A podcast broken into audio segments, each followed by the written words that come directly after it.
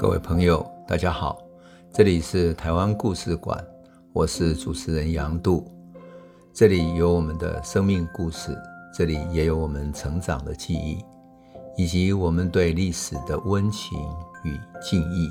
欢迎您收听。各位朋友，大家好，我们这一集来讲一讲台湾人的海商性格。那么在讲海商性格之前呢、当然我们已经先讲了东亚的。呃，贸易、东亚的经济、东亚的物质基础，对不对？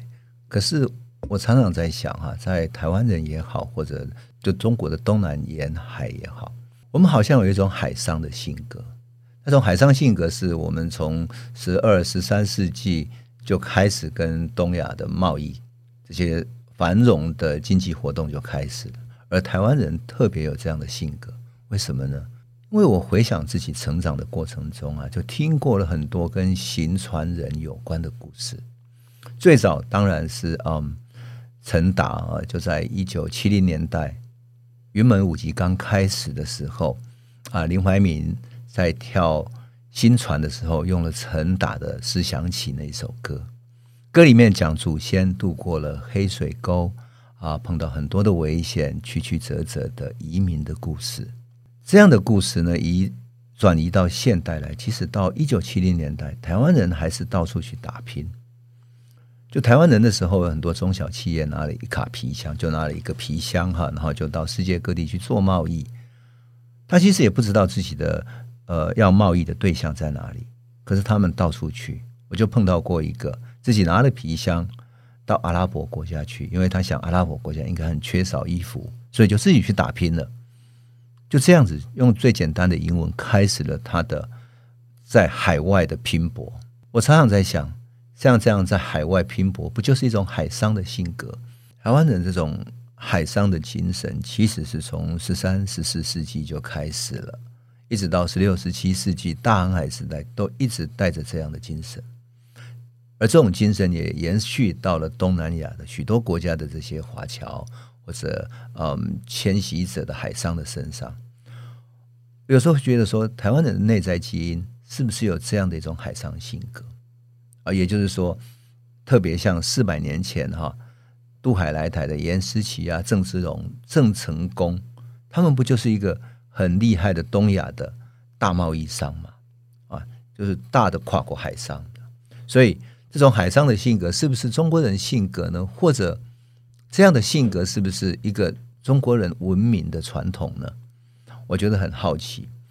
那因此呢，我在追索这个历程的过程中，就发现了一个很有意思的问题。什么问题呢？东西方对于海盗还还是海商，好像有一种完全不同的观念。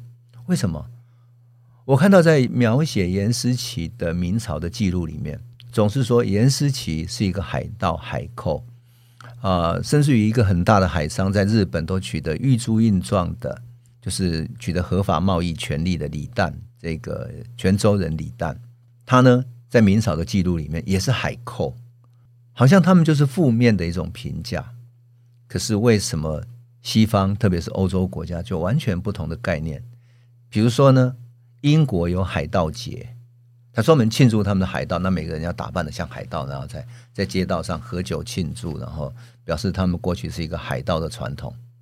那匹兹堡呢？美国匹兹堡有一个海盗队，啊，这棒球队叫海盗队。挪威啊，北欧国家还有那种北海小英雄，不就是一群海盗的描述吗？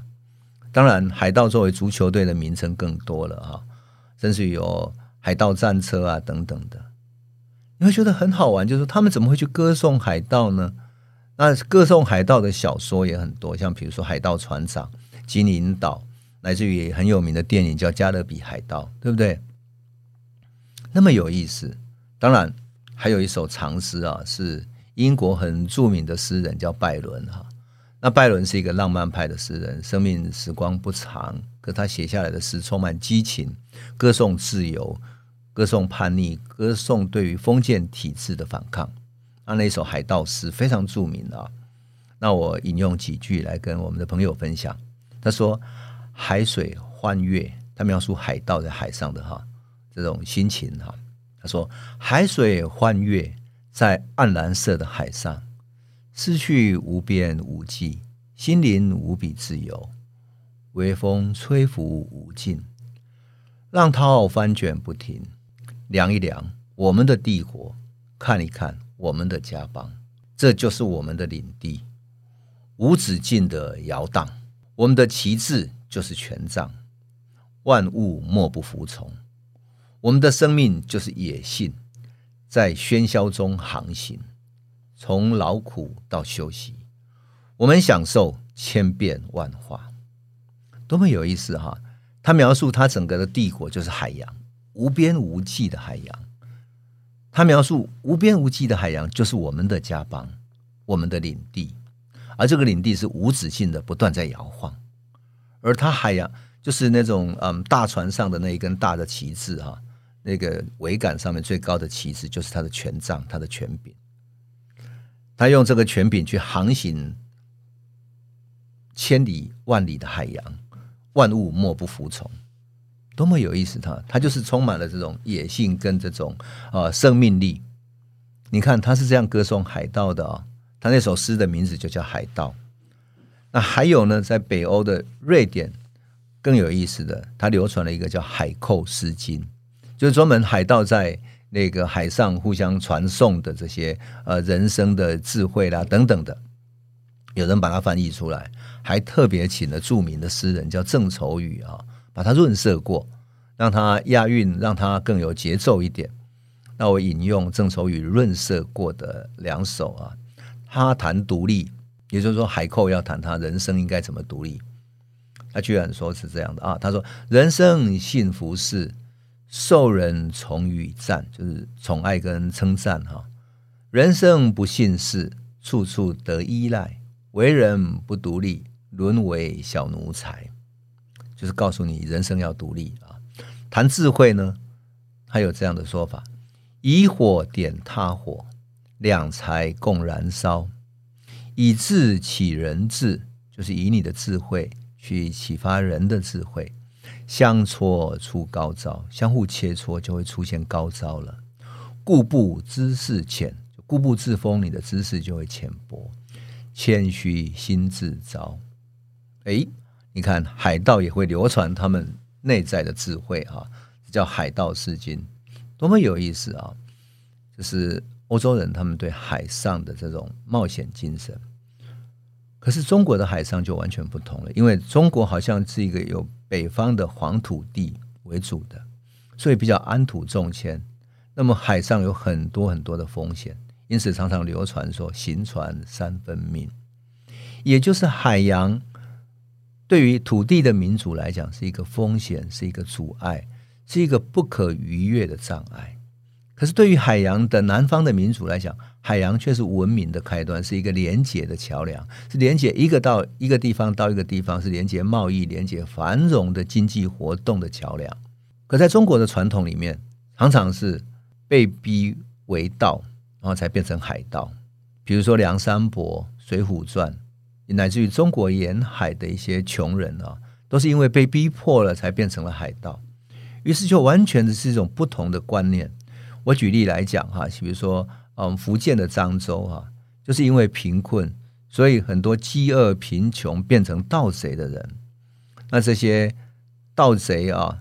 一旦被官方追剿失败了，于是就从山中变成山盗贼，然后往沿着河流往外逃，逃到了出海口就下海，成为海上的亡命之徒，就变成海盗。所以这些海盗以及我们对海洋的歌里面，带有一种很寂寞、很无奈的这种旋律啊，像比如说，呃，陈达早期唱歌颂来台的这些歌曲哈，有一首叫做《嗯渡海来台的歌谣》哈，他常常唱到说。唐山过台湾，心肝结归完，就是我用闽南话讲叫“登山过台湾，心肝结归完”。那到台湾之后，碰到台湾的原住民族嘛，哈，所以呢，就过过台湾。那台湾早期叫东番，哈，所以他就说过台湾，哈，过番剩一半，桂台湾无得看。还有呢，他描述说，迁徙到台湾早期的移民叫“六死三再一回头”。如果十个人到台湾来，那么在移民的过程中，他会死掉六个人啊，三个存活下来，而一个呢最后受不了跑回去了。所以你就看见了，在这样的一种不同的观念里面哦，欧洲事实上跟中国很大的不同。那更加的不同是因为明朝实施海禁，你一旦成为海商，到海上去做贸易之后，被国家发现了，你就会变成海盗，或者变成违法犯禁，就要被抓了。所以这就是一个完全不同的概念。可是欧洲国家没有海禁，而且呢，欧洲国家的这些海盗们。很有趣，他们不抢自己的国家，他们都是去打劫别的国家。他们甚至于用国家的力量鼓励你去冒险、去探险，然后去取得海外的资源，去海外抢资源。所以，像比如说葡萄牙一个王子，他专门资助这些航海的行动，甚至于成立航海学校，专门培育这些航海家。那因此呢，葡萄牙的航行技术是特别受到信任。那因此，在十六、十七世纪的时候啊，呃，德川家康就是取代了川端，呃，取代了丰臣秀吉，呃，成为日本的领导者的时候，他规定了他的租运船要离开日本港口的时候，要找到一个领航员。那个领航员，他规定了海上的领航员要是葡萄牙人，你就知道葡萄牙的航海传统对他们是有多大的帮助。那譬如说，哥伦布啊、麦哲伦，也都是国家在赞助的。可中国就实施了海禁，所以欧洲的海盗或者这些海商们哈是没有分别的，他们都是到海外去冒险，去开发新天地，抢别的国家，比如说美洲啊、东亚这些香料群岛。